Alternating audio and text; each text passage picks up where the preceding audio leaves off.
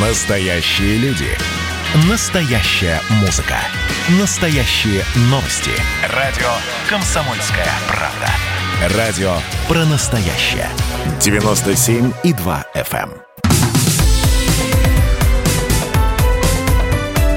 Как дела, Россия? Ватсап-страна! Мы продолжаем прямой эфир радио «Комсомольская правда». США вышли из договора по открытому небу. Что это значит и какие будут последствия? А, в воскресенье истекли полгода, которые были у властей Соединенных Штатов, чтобы передумать и выходить из договора образца 1992 года. А, Кремль считает, что с выходом США из этого договора сам документ лишается жизнеспособности, об этом заявил Дмитрий Песков. Будет ли подготовлена новая бумага? Пойдут ли навстречу американцам? Американцы много откуда вышли за последнее время.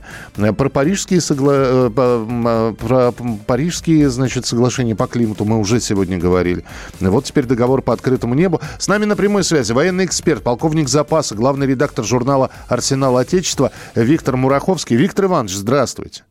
Добрый день. Э, Знаете, кто-то говорит, ну вышли и вышли, в общем, невелика беда. Или велика беда? Ну, если э, говорить откровенно, беда невелика на самом деле. Так. А, вопрос в том, что когда договор заключался, это был э, 92 год, э, то в то время технические средства разведки национальные э, были э, менее развиты, чем в настоящее время. Мгм. Сейчас э, с помощью космических оптико-электронных средств разведки можно получить все ровно то же, что получают э, с самолетов, которые летают в рамках договора открытого неба.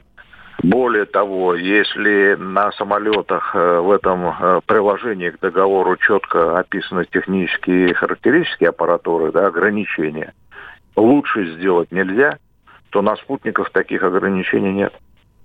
То есть... э, Говорит это о том, что мы тоже как-то этот, ну вот э, документ потерял жизнеспособность, просто он перестал существовать, что-то нужно сделать, чтобы его закрыть, и тогда уже все выходят из этого договора. Да делать-то ничего не нужно, надо просто заявить э, о том, что мы прекращаем участие в этом договоре, и через полгода это автоматически становится реальностью. Ну, Да. так, как поступили Соединенные Штаты Америки. Должна ли быть новая какая-то бумага, потому что вот э, Джо Байден, мы сегодня вот про парижские соглашения по климату говорили, и Байден, который э, сейчас ждет, когда его объявят президентом, уже сказал, что да, Америка вышла, но первым делом, что он сделает, став президентом, он снова за- войдет в эти, а- Америка снова подпишет эти климатические соглашения. Может быть, опять же, не торопиться, может быть, опять придет Байден, прочитает этот договор по открытому небу и скажет, о чем мы вышли, давайте, давайте переподпишем его.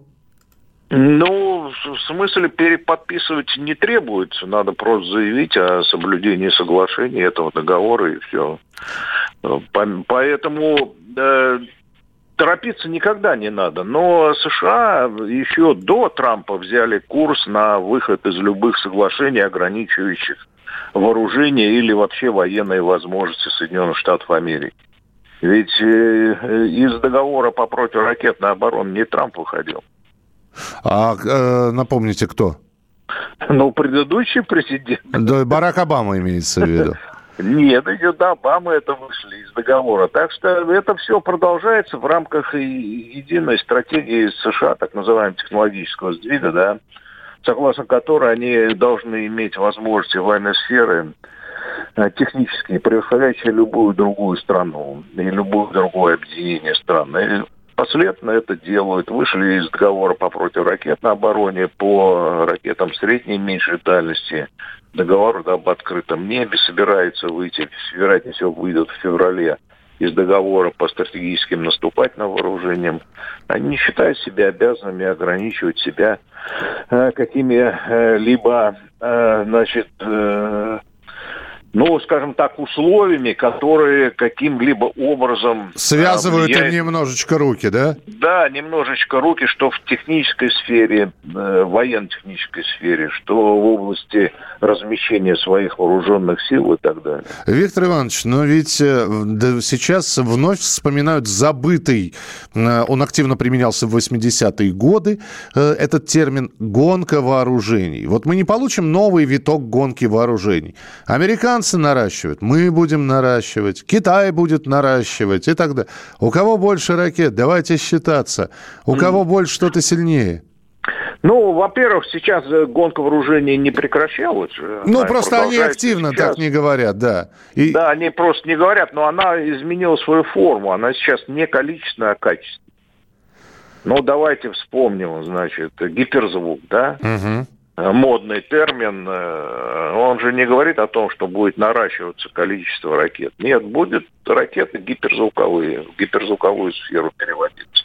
Лазерное вооружение, да, пучковое вооружение, тоже размещение э, оружия э, в космосе и так далее. Это все качественные характеристики вооружения. Оружие становится дороже, количественно оно уменьшается, но его возможность существенно вырастает. Спасибо большое за комментарий. Виктор Мураховский был с нами на прямой связи, военный эксперт, полковник запаса и главный редактор журнала «Арсенал Отечества». Ну, в общем, э, Америка вышла из договора по открытому небу. Не хотят Посмотрим, что будет дальше. Я напомню, что сама страна, Соединенные Штаты, до сих пор в ожидании объявления президента.